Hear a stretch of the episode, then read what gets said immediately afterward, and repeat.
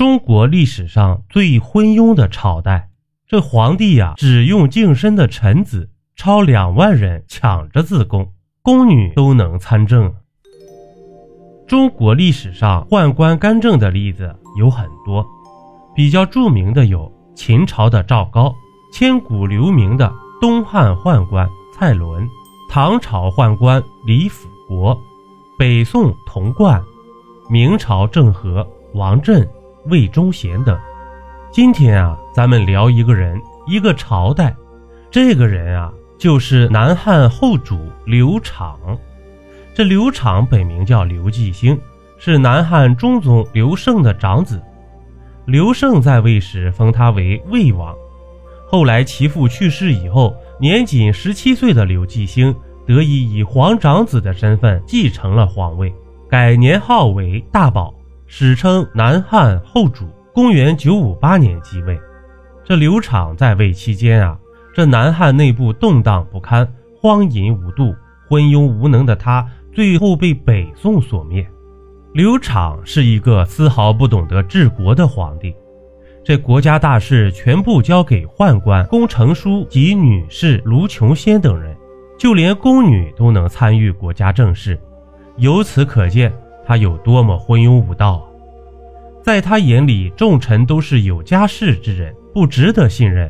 怕臣子权力过大，最后谋权篡位，所以他把权力全部下放到宦官及宫女手中。臣子呢，想要得到任用，必须先要自宫才可以。这在当时啊，一度引发狂热的自宫潮。这宦官人数呢，也达到了当时的最高峰。超两万多人自宫，这不仅如此，刘长本身也是个极度荒淫的皇帝。他把政事全部交给宦官女士管辖，自己呢，则每天在后宫和众宠妃们嬉戏。其中最得刘长宠爱的妃子是一名波斯女子，该女子自称萧贤夫人，刘长则喜欢称她为媚珠。在刘昶的太监中啊，有一个叫徐燕的人，从海上捉到了一个波斯女人。这个女人皮肤黝黑，体态肥硕。为了讨刘昶的好感，这徐燕啊就把这位女士献给了刘昶。看到这个女子后，刘昶的异国情怀被激发出来，他非常喜欢这个洋女人，与她日日夜夜沉浸在荒淫中，并称她为媚珠。在这只媚珠的挑唆下，刘昶在宫中找到了九位身材与媚珠相似的侍女，并给她们起了相似的动物头衔，留在身边共以玩乐。这下可好了，女人们都知道皇上喜欢体态丰满的女人了，开始竞相增肥，希望得到皇上的关注。这刘昶还有一个奇怪的癖好，他喜欢看许许多多的男女一起交欢。并且人越多呢，他越尽兴。当时他在社会上找到了许多懒散的小青年，带他们来到宫殿里，和侍女们一起脱光衣服交欢，场面十分荒淫，伤风败俗。他却兴致大起，这还设计了一个游戏规则：如果一个男人打败了一个女人，他将慷慨地奖励那个男人；当一个男人被女人打败时，结果就非常严重了，刘昶会处罚输掉的男人，轻者被阉割，重者被烧死后投喂野兽。这刘昶残暴到何种程度呢？这有一次，他喝得酩酊大醉，为了图一乐，他让太监把水果放到侍女头上，自己用宝剑大力砍下，水果被劈开了，侍女的性命呢也丢了。而这一切啊。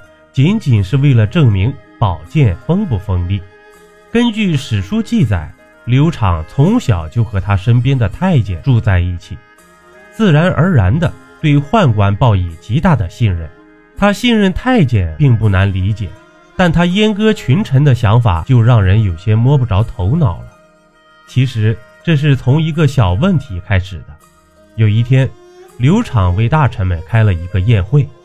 但有一位大臣由于家中有事迟到了，刘昶觉得这是对自己的不敬，并阉割了这个大臣。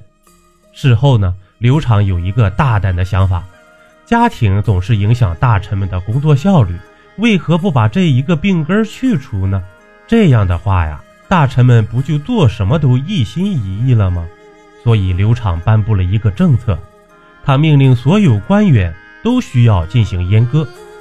此外呢，刘昶命令所有新任官员必须在阉割以后才能正式上任。这恐怖的政策一出啊！吓坏了所有的大臣和那些努力准备科举考试的有志青年。那时，据说有一个状元听完这个消息后，他立即放弃了做官的机会，逃到了家乡。可是呢，这刘昶不依不饶，派人来到那个状元的老家，把那个状元强行阉割了。即便如此啊，还是有许许多多的人为了高官厚禄，依然选择进朝当官。就这样，南汉这个小国本来人口就不多，整个朝廷竟然有两万多个阉人。这些太监里面有学识渊博的儒家学者，还有子孙满堂的六旬老臣。如此混乱的国家，亡国只是早晚的事情。公元九七零年，北宋将领潘美率领部队攻打南汉，当时多数南汉将领早就被杀害了。权力全部在宦官手上，城墙、武器、兵甲、战船等早已腐烂不堪。这军队呢，也毫无朝气，根本就不是北宋军队的对手。这北宋军队啊，一路所向披靡，连续占领贺州、昭州、贵州、连州四城。这个时候呢，刘昶还在做梦，以为北宋军队连拿四城已经满足了。不会再攻打了，这每天继续和众宠妃嬉闹，没有一点危机意识。